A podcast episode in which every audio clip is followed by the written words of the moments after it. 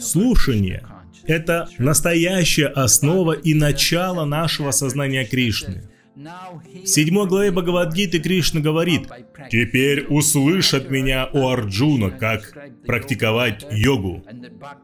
После того, как Кришна описал лестницу йоги, а Бхакти находится на вершине этой лестницы йоги.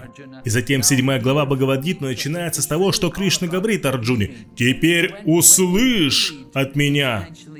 Итак, на самом деле все дело в слушании. Когда мы читаем, это на самом деле слушание, и мы слышим от Прабхупады.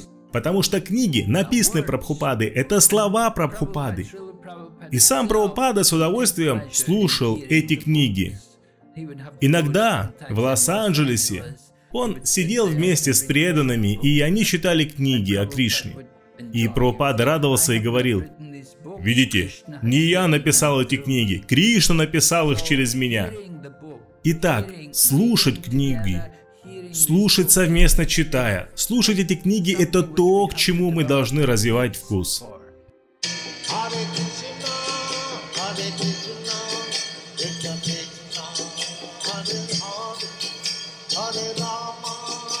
Hare Rama, Hare Rama, Hare Hare.